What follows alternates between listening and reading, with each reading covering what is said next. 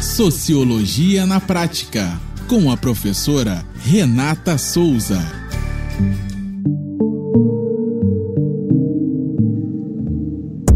Olá, pessoas. Eu sou a professora Renata Souza e esse é mais um podcast do Sociologia na Prática. Nossa reflexão sociológica de hoje é Setembro Amarelo. Setembro chegou e continuamos sobre a ameaça do coronavírus. Já são mais de 170 dias de pandemia, agora com isolamento social mais flexível. Porém, os números de pessoas infectadas e os óbitos não nos dão trégua, ou sequer diminui. O Covid-19 já vitimou mais de 120 mil pessoas. A pandemia nos colocou diante de um isolamento social que nunca havíamos imaginado e nos trouxe uma série de dificuldades, tais como a obrigatoriedade de conviver 24 horas sobre o mesmo teto com nossos familiares. Mesmo sendo pessoas queridas, é um desafio e uma novidade. Além da convivência em demasia, tivemos que lidar com uma série de outras adaptações em nossas vidas. Se me perguntassem qual a melhor metáfora para descrever tudo que estamos vivendo com o Covid-19, diria que o mesmo é um refletor de alta potência em um teatro ou um palco.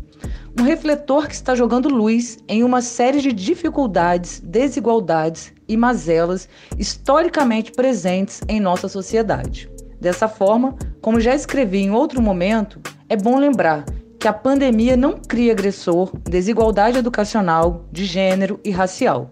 Ela sim está patrocinando uma série de desconfortos emocionais. Não sou especialista em saúde mental.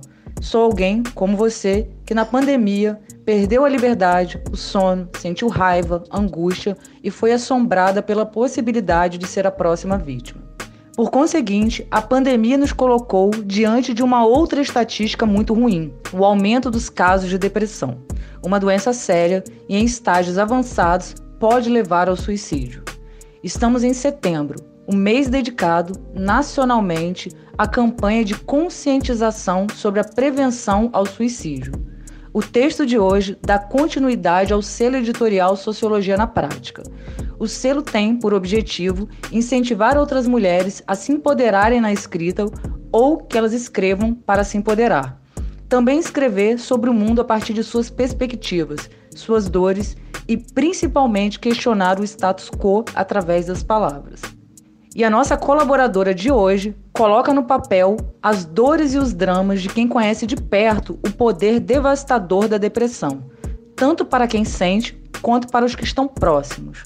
Com muito orgulho e com a fé renovada na educação pública, apresento a emocionada reflexão sociológica de Ana Maria Matias, minha aluna do terceiro ano do ensino médio do Colégio Estadual Almirante Barroso, em Tocos.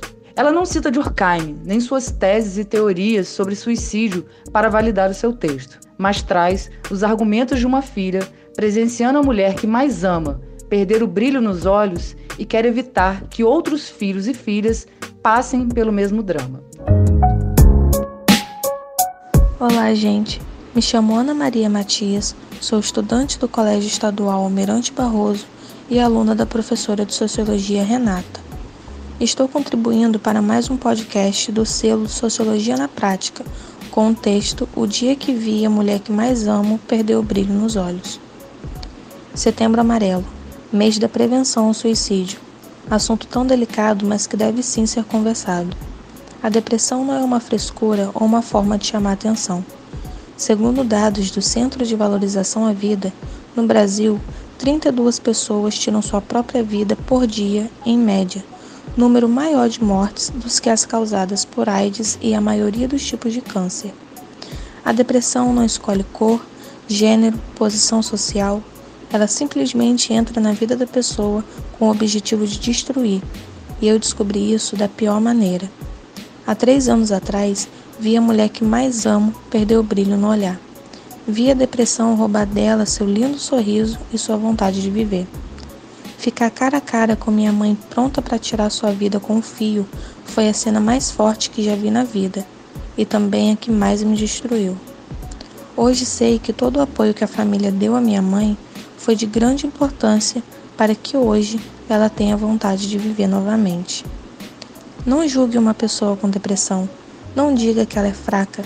Não fale que tudo que ela sofre é falta de Deus. Não aponte o dedo criticando como se ela estivesse naquela situação porque quer, ou é a culpada disso. Ninguém sabe a luta que ela passa todos os dias para tentar seguir em frente. Ninguém sabe o que essa pessoa chora e as batalhas que ela enfrenta todos os dias. Ajude, ouça, esteja presente. Mostre para aquela pessoa que ela não está sozinha, que há sim motivos para viver, que há esperança. Repare naquela pessoa que do nada mudou seus comportamentos, do nada se isolou, perdeu o interesse em suas atividades do dia a dia. Repare naquela pessoa que está tendo trocas de humor. Repare. Pergunta a ela o que está vendo. Converse. Mostre para essa pessoa que você está disposto, que você está disposta a ajudá-la, sem julgar. Disposto e disposta a ajudar. Uma simples atitude sua pode salvar uma vida, pode mudar uma história. A sua vida importa. Você é especial, você é único, você é única, você é importante. Essa tempestade vai passar. Você é capaz de vencer essa batalha. Não coloque um ponto final na sua história. Ela vai servir de inspiração para muitas pessoas. Nenhum sofrimento é eterno. Você não está sozinho. Você não está sozinha. Se você tem depressão e não sabe a quem pedir ajuda, não sabe a quem recorrer, ligue para o número 188 esse número é do Centro de Valorização à Vida e lá você terá todo o apoio emocional sob total sigilo. As ligações também são gratuitas para todo o Brasil e podem ser feitas a qualquer hora. A depressão não é uma frescura. Ajude, não julgue. Este foi mais um podcast do selo Sociologia na Prática. Se você também quer organizar seus pensamentos em forma de texto e nos dar a oportunidade de ler, entre em contato pelo Instagram, arroba sociologia, na prática. Agora vambora!